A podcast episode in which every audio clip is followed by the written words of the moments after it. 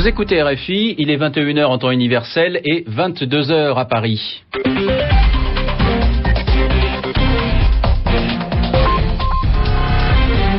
Le journal en français facile avec Guilhem Deltaille et Bernard Najot. Bonsoir. Bonsoir.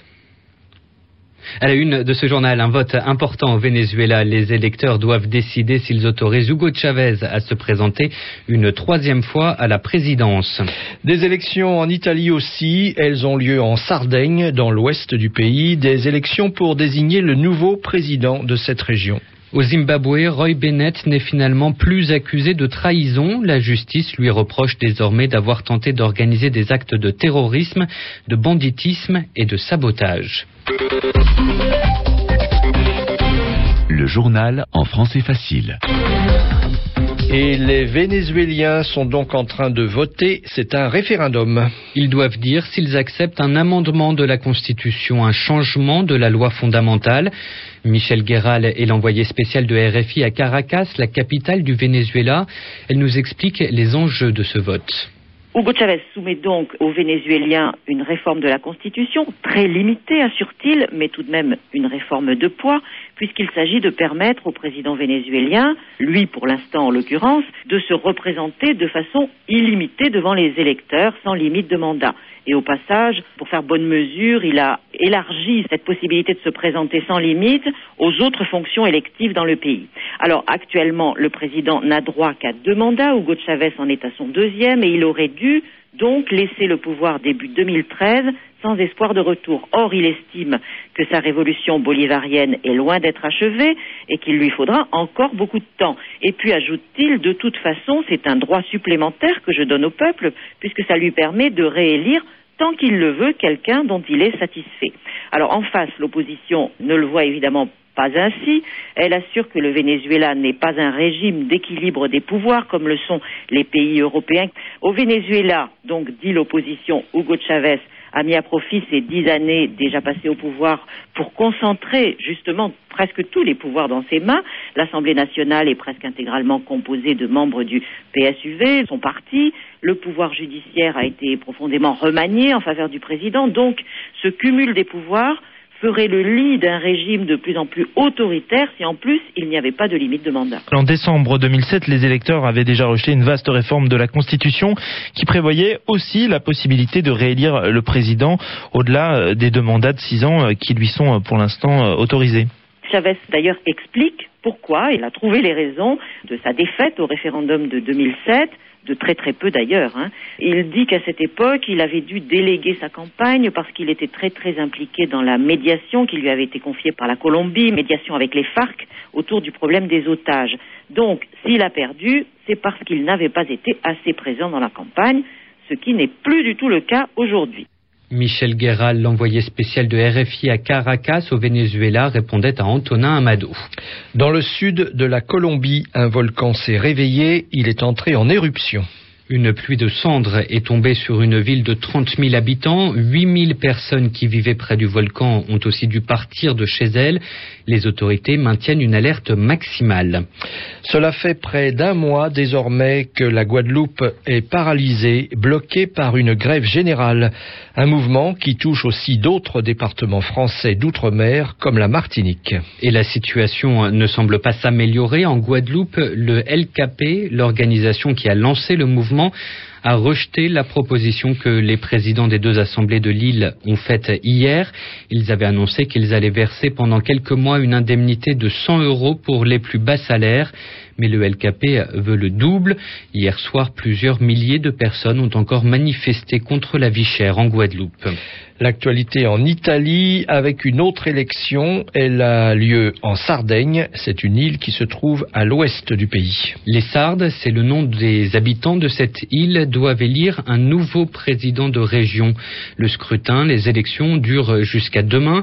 Des élections locales, mais qui, ont, mais qui ont aussi des enjeux nationaux. Le chef du gouvernement, Silvio Berlusconi, a en effet joué un grand rôle dans cette campagne. Il est venu cinq fois en Sardaigne. En Russie, une nouvelle mobilisation pour défendre les droits de l'homme. Plusieurs centaines de personnes ont défilé dans les rues de Moscou, la capitale.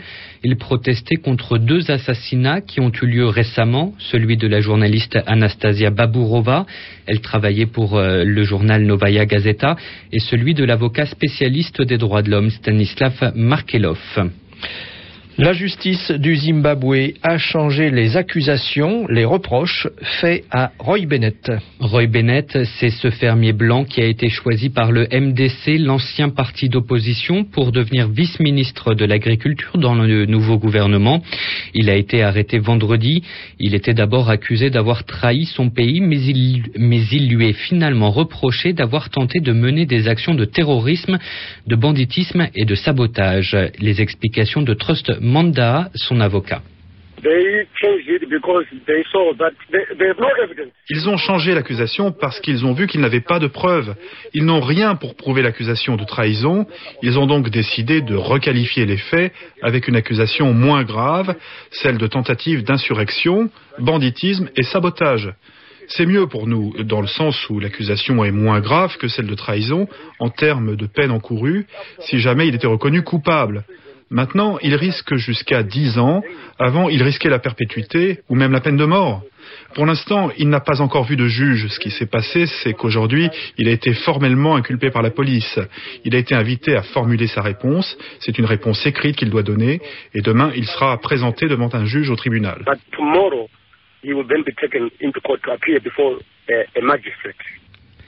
Trust Manda, l'avocat de Roy Bennett, joint au téléphone par Marie-Pierre Rolfon, un avocat qui a pu lui apporter de la nourriture. Cela faisait deux jours que Roy Bennett n'en avait pas eu. Sa famille, elle, n'a toujours pas pu le voir ni lui parler. C'est l'une des rares apparitions en public de l'ancien président sud-africain. Nelson Mandela a assisté à une réunion de l'ANC, le Congrès national africain. Il était aux côtés de Jacob Zuma, le chef du parti. L'ancien président est venu apporter son soutien, son appui à la campagne électorale de l'ANC. Des élections doivent en effet avoir lieu au mois d'avril. En Israël, les discussions pour la formation du prochain gouvernement continuent. Le Likoud, le parti de droite de Benjamin Netanyahou, souhaite former un gouvernement euh, de coalition euh, d'union. La chef du Kadima, le parti centriste Tzipi Livni, a dit euh, qu'elle refusait d'y participer. Toujours à propos du Proche-Orient, les fonctionnaires palestiniens ont entamé une grève ce dimanche. Leurs salaires ne sont plus versés car l'autorité palestinienne a un budget très limité et elle a décidé d'offrir une aide aux habitants de la bande de Gaza qui ont perdu leur maison lors de la dernière opération militaire israélienne. On passe maintenant à l'expression de la semaine. Une expression inspirée par la situation dans les territoires d'outre-mer français où la colère de la population s'étend. Elle fait tache d'huile, Yvan Amar. Ça fait tache d'huile. En voilà une drôle d'expression. On ne comprend pas sa signification tout de suite, spontanément. Mais Solange Kofi nous écrit depuis le Togo pour nous demander ce que ça signifie. Eh bien, il suffit de voir dans quelle situation on va employer cette expression pour avoir une idée. Et justement, en ce moment, on l'entend beaucoup à propos de la situation aux Antilles. Est-ce que ça va faire tache d'huile? On sait que la Guadeloupe est paralysée par une forte agitation sociale. Et puis autour, assez près, en Martinique, ou bien de l'autre côté du globe, à la Réunion, les choses ne sont pas vraiment calmes. Alors on se demande si la situation guadeloupéenne va s'étendre à d'autres îles, aux Antilles ou ailleurs. On se demande s'il va y avoir une contagion, si ce qui se produit dans un endroit va se produire dans un autre endroit et peut-être dans un troisième endroit. Est-ce que cela va se propager? C'est bien ça l'image de la tache d'huile. Et ça se comprend tout à fait si on a un petit peu d'imagination visuelle. En effet, imaginez une goutte d'huile, une petite quantité d'huile qui est renversée sur une table. Au départ, c'est minuscule, et puis ça s'élargit insensiblement, progressivement, petit à petit, ça s'agrandit dans toutes les directions, ça glisse et on ne peut pas l'arrêter, ça gagne du terrain. C'est ça, faire tache d'huile. Est-ce que ça a le même sens qu'une autre expression qui est faire boule de neige pas exactement, mais les deux expressions sont relativement proches. On dit que ça fait boule de neige quand une situation devient de plus en plus importante, quand elle grossit comme une boule de neige qui roule sur une pente et qui amasse de plus en plus de matière. RFI, les 21h10 en temps universel. C'est la fin de ce journal. Dans un instant, la suite de Mondial Sport avec Christophe Jousset.